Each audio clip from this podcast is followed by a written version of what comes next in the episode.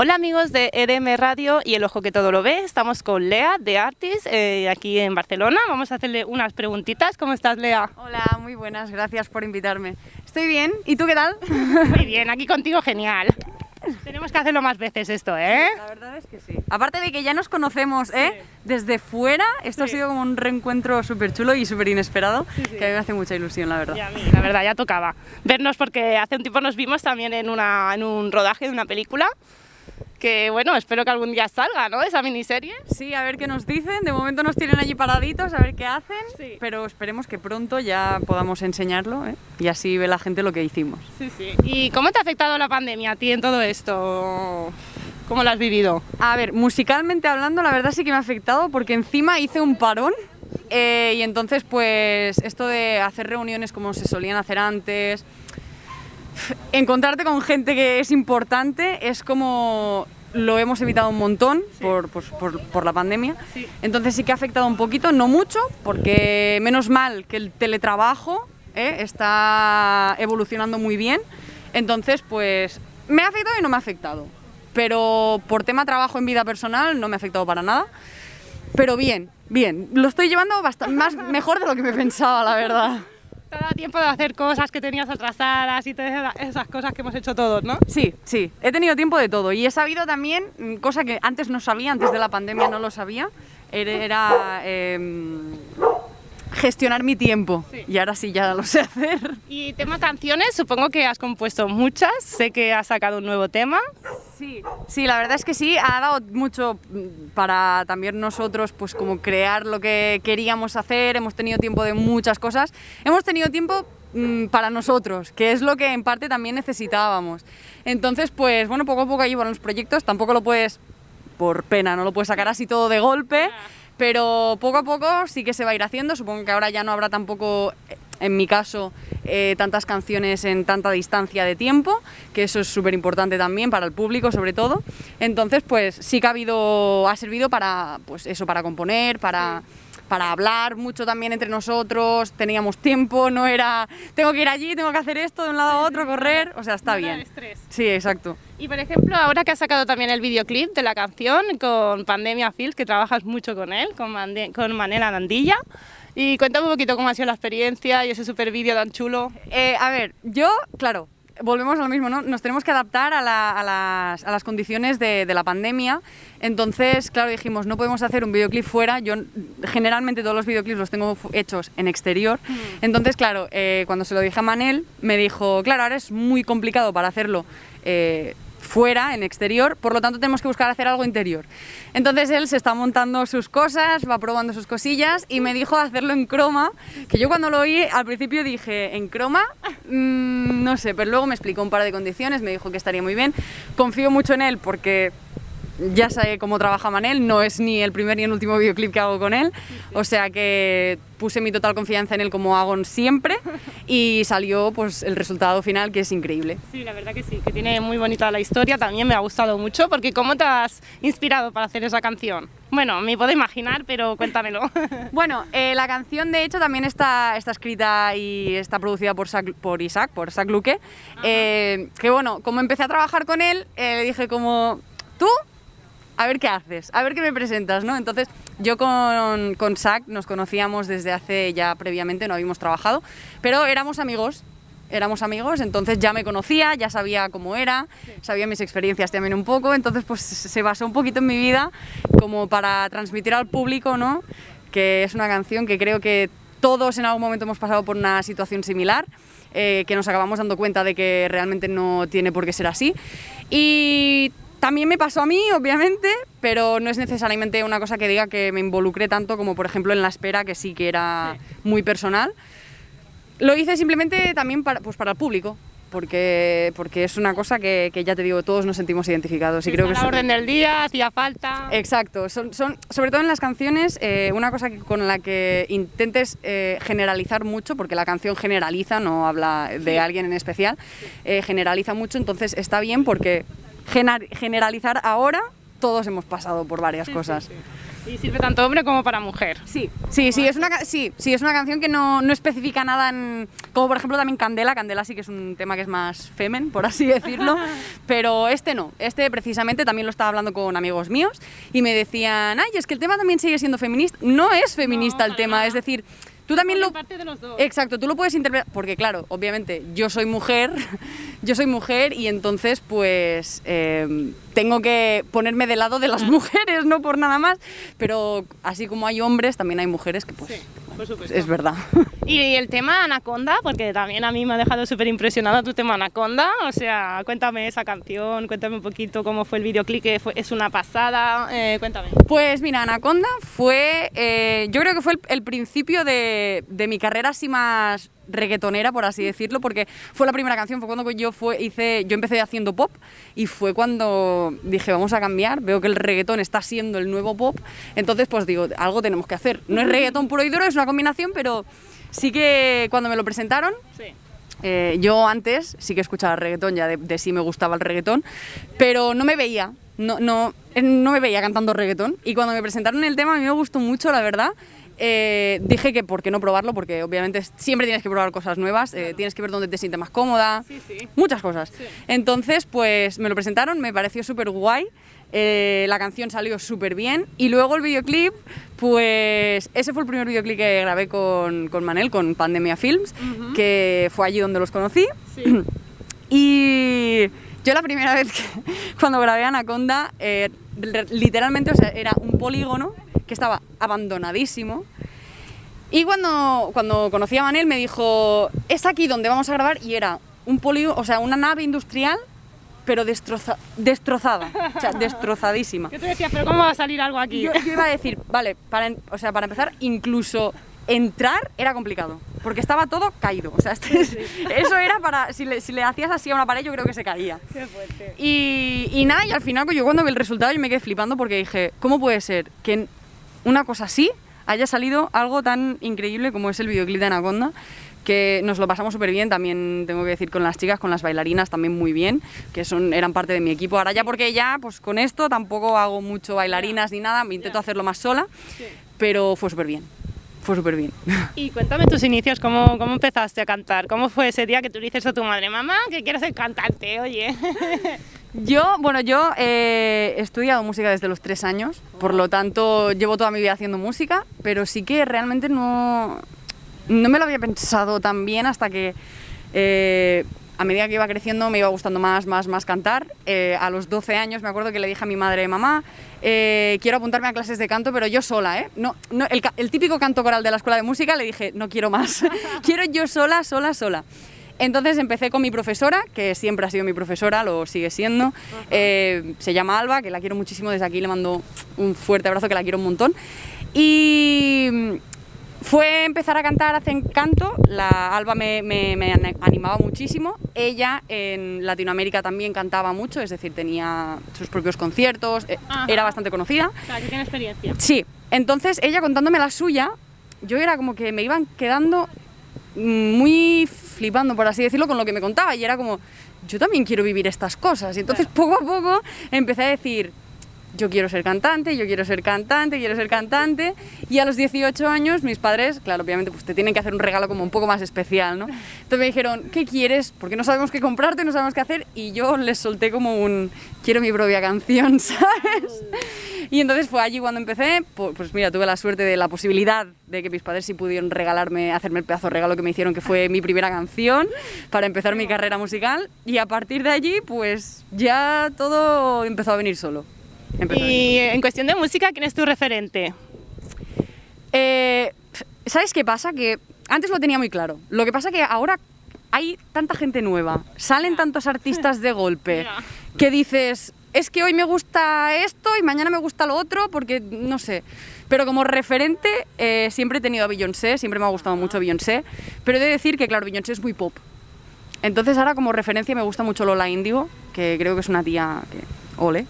Entonces, como referencia tengo a ellas dos y de chico también tengo un poco de referencia a Bruno Mars, me voy como... Pero ya te, te digo, lo tenía muy claro porque era el pop de antes. entonces ahora nos tenemos como que reinventar un poco, ¿no? Y básicamente eso, Beyoncé, mm, Lola Índigo, Bruno Mars, el Daddy Yankee también, las chicas obviamente también, Carol G, Sí. eh, Becky G, todas ellas. Sí, bueno, también, también, también puede ser un punto muy fuerte, sí, sí. ¿Y alguna colaboración que sueñes con alguien que digas, pues me encantaría hacer, no sé, cantar con esa persona? Pues a raíz de mm, mis ejemplares, por así decirlo, supongo que con todos ellos, con cualquier persona me haría realmente... Pero sobre todo, ahora mismo, Lola Índigo me encantaría.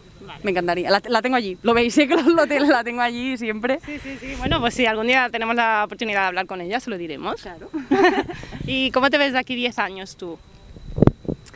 A ver, yo eh, espero que muy bien, espero que poder seguir haciendo lo que estoy haciendo, eh, espero poder llegar a vivir de ello, es decir, al punto de, de decir, estoy viviendo de ello, no tengo, tengo tiempo suficiente para hacer solamente esto, eh, y espero verme bien. eh, cantando a saber dónde, teniendo a mucha gente que me sigue, a mucha gente que me aprecia, que ya, las ten- que ya lo tengo, ¿eh? o sea, ya está allí la pequeña familia, pero espero que crezca mucho más.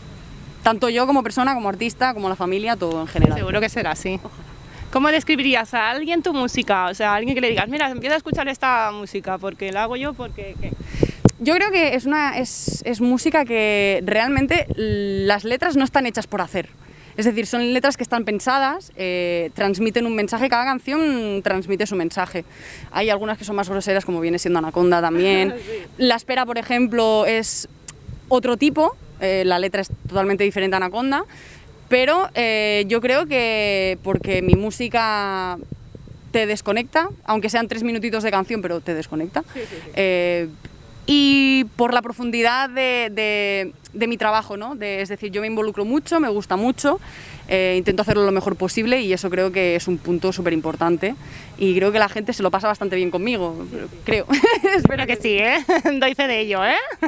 Y ahora que, por ejemplo, ahora tu próximo proyecto, ¿cuál es el que tienes en mente? ¿Qué vas a sacar? ¿Algún tema? Tenemos algún proyecto de Navidad también, pero... Ah, muy bien, qué guay. pero no, no mi canción o, o Sí. canciones mías propias.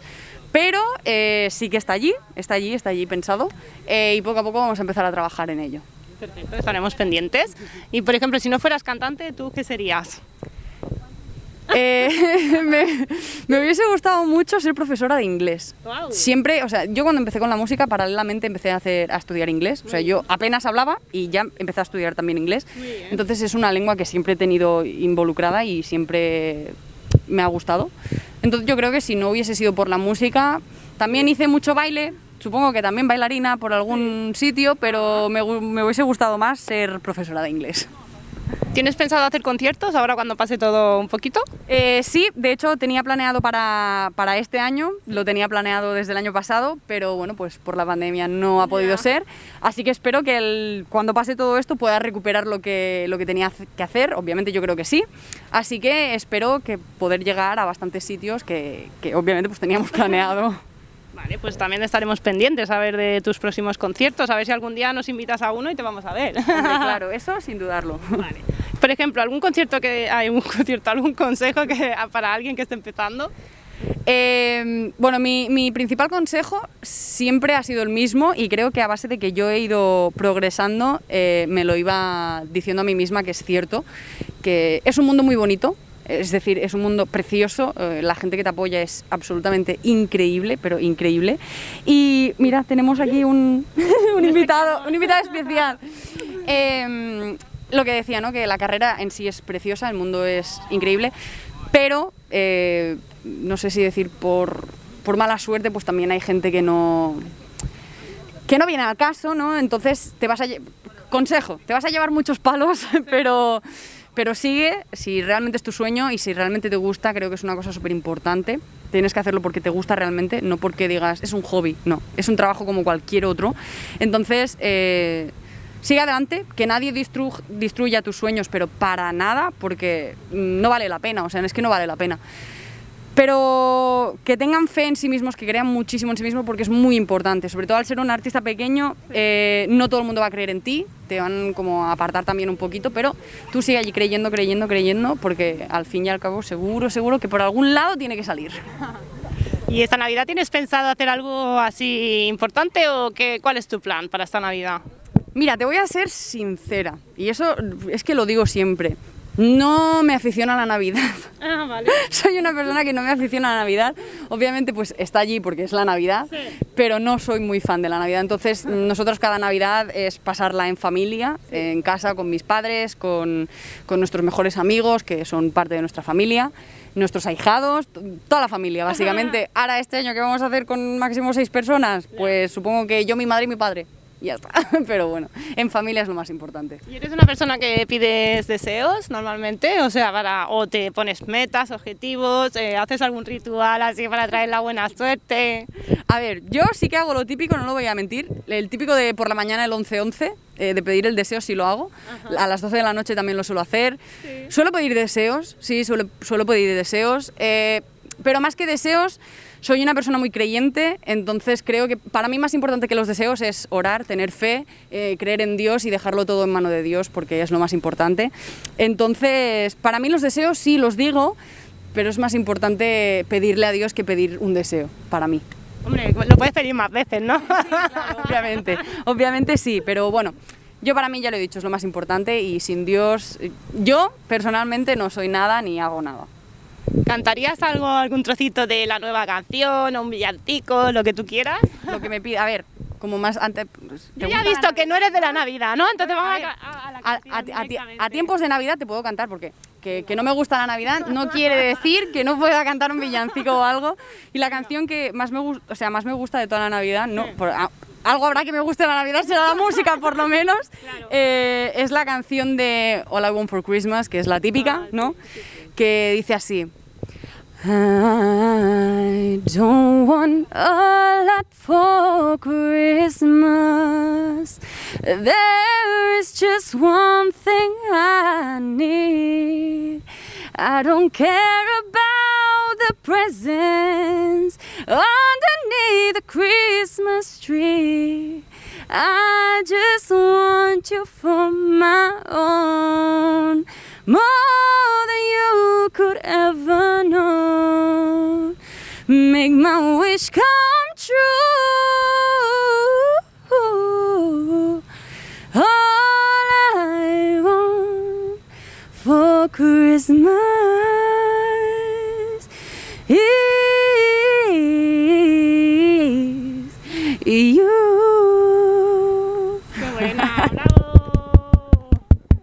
Lo has hecho genial, muchas gracias.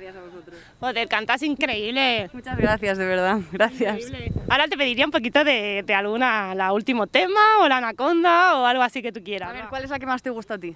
Ah, no sé, a mí la anaconda me ha pegado muy fuerte porque fue la primera cuando yo te conocí, la primera que escuché, yo dije, joder, nen, qué fuerte esa chica, es muy dura, me encanta. A ver, dice así Anaconda. Si quiero sentirme mujer en tu brazo para probar de tu labio. Si quiero rapapapam, no te apresures que yo ya te llamo. Si quieres que se desencaje en mi boca. ¡Qué buena! Recuerda tus redes sociales a la gente para que te pueda seguir ya, los YouTube, todas las redes sociales, Instagram, Facebook, todo. Bueno, mi nombre es Lea, Lea con doble E, hay que decirlo porque siempre se piensan que es con una E, Sí. es dos Es, dos Es, Lea, Lea the Artist, en Instagram, en Twitter, en Facebook, en todos lados soy Lea the Artist. Perfecto, pues ya sabéis, seguirla porque es un nuevo talento de Barcelona. Yo creo que la chica merece la pena y bueno, hay que darle muchísimas oportunidades más de producciones y de todo. Y por último, ¿me puedes mandar un saludo a EDM Radio? Claro que sí. Yo soy Lea y desde aquí desde Barcelona mando un beso muy grande a EDM Radio. Un besito, chicos. Adiós. Y tenemos una pequeña sección con Lea de Artist. Vamos a hacerle unas preguntas un poco random, incómodas.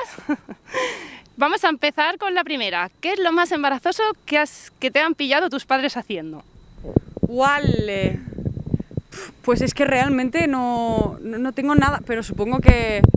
ah, que- bueno, sí, eso, lo típico de estar arreglándote en casa con la música a tope, que estás allí dándolo todo así, bailando, y que de, de golpe entra tu madre y yo, mamá, por favor, pero un susto de eso, ¿sabes? Pero realmente así embarazoso que digas de vergüenza de no poder contar, no, Muy bien, mejor, mejor. no, no, no tengo nada que esconder a mis padres, la verdad. Muy bien. Es que eres buena hija. Sí, no, no, no tengo nada, lo saben todo, bueno, todo. Casi todo. Casi todo, ¿eh? Hola, mamá, pero sí, que está, que está aquí, pero, pero no, no, no, no. Vale, vale, no pasa nada. ¿Qué es lo peor que has hecho estando borracha? Pues es que si te digo una cosa, no sé si alguien me va a creer, mis amigos si me creen, mis padres si me creen, porque no son conscientes y testigos de que cuando salgo a una discoteca me pido una botella de agua porque no bebo alcohol. o sea, no bebo alcohol, es que no me gusta. He probado de todo y no, no hay manera de que entre, oye, no hay manera. no hay ¿Pero manera. alguna vez has pillado, no sé, la primera en tu vida? Ni eso. Es que no sé lo que significa, no sé. Qué Y, buena. y muchas veces les digo, es que me gustaría, pero es que no, no. O sea, llevo como... Qué guay. Lo único que me tomo, Malibu con piña, que es zumo de niños, y ya me, me bebo medio y de lo dulce que está, pues no me lo puedo acabar. o sea que, no. Perfecto. ¿Qué es lo más loco que has hecho por amor a alguien o por algo?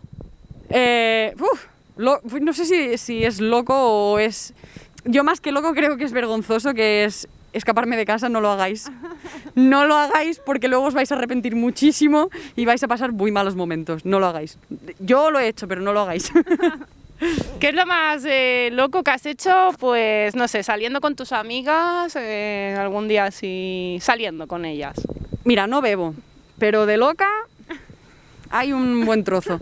De, pues que de todo, o sea, te puedo decir que incluso en el coche, parados en la calle, empezar a, a- poner la música a tope y la gente flipando en la calle diciendo, ¿y estas qué hacen?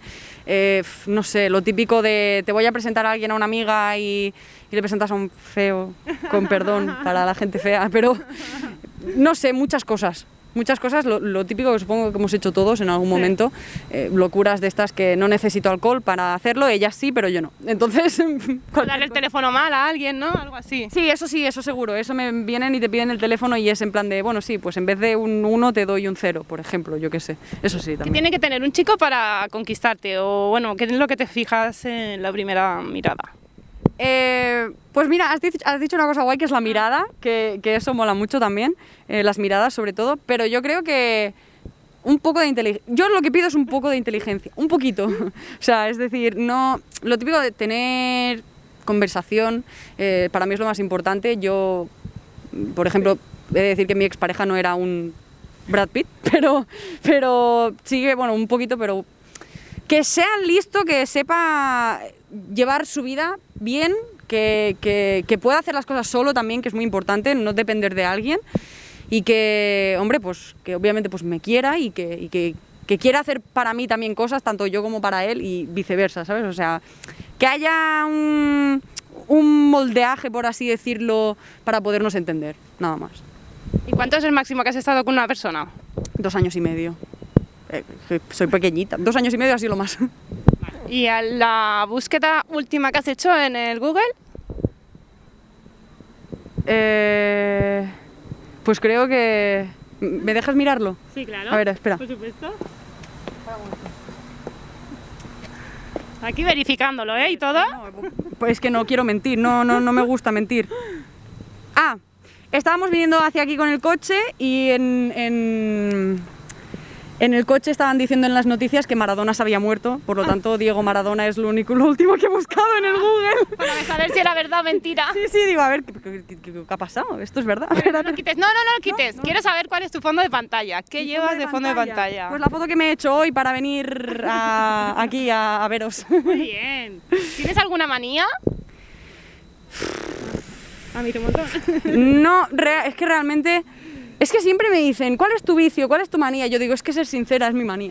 es, que es, es que es mi manía. está bien. Sí, no, eh, muchas veces me arrepiento, pero me quedo muy. como que me, me quito un súper peso de encima. Sí. Que es en plan de, "F, ya está, me lo he quitado todo de encima, todo súper bien, he sido sincera, que es lo que me gusta, la sinceridad ante todo, por favor. No mintáis, que no gusta. Buen consejo. ¿Y cómo es tu día a día? Así para la gente, para despedirnos y para que sepan cómo, cómo es Lea de Artis en un día de cada día. Eh, bueno, normalmente pues por la mañana me gusta mucho dormir. He de decir que por las noches también llego un poquito cansada porque ayudo, estoy ayudando ahora en tiempos de pandemia. eh, mis padres tienen un restaurante, entonces los estoy ayudando. Intento poner de mi parte muchísimo también, que yo creo que lo consigo, soy buena hija. entonces, eh, trabajar, trabajo bastante. Si me sigues en redes sociales, como he dicho antes, Lea de Artist, me podrás ver en mi día a día. Pero eh, normalmente, pues por la mañana, la típica rutina maquillaje, duchita, eh, música a lo loco. Lo típico. Yo no tengo nada. A ver, sí, soy yo especial, ya, ya lo tengo suficiente, pero cosas así que te puedo decir. ¿Qué hago en mi día a día de especial? Mm, trabajar duro, porque trabajo mucho, tanto para ayudar a mis padres como... eh, es, es, es recíproco, ¿eh? es de- decir, yo ayudo a mis padres y ellos me ayudan a mí. En mi día a día pues también mucha música, mucha música. Eh, estoy trabajando y a la, a la misma vez mi- le voy diciendo a mi mamá, y sí, y mi madre Andrea, y sí, y tal, y yo, bueno, vale, sí. O sea, trabajar y pensar y, y trabajar, trabajar, trabajar siempre, siempre, siempre, duro, siempre. Pues nada, sigue creando y nada, estaré ahí pendiente de ti y bueno, estaremos pendientes de ti y nada, esperemos verte muy pronto triunfar, ¿vale? Igualmente y espero que pronto os vuelva a ver. Sí. Gracias, guapa. Gracias a vosotros. Adiós.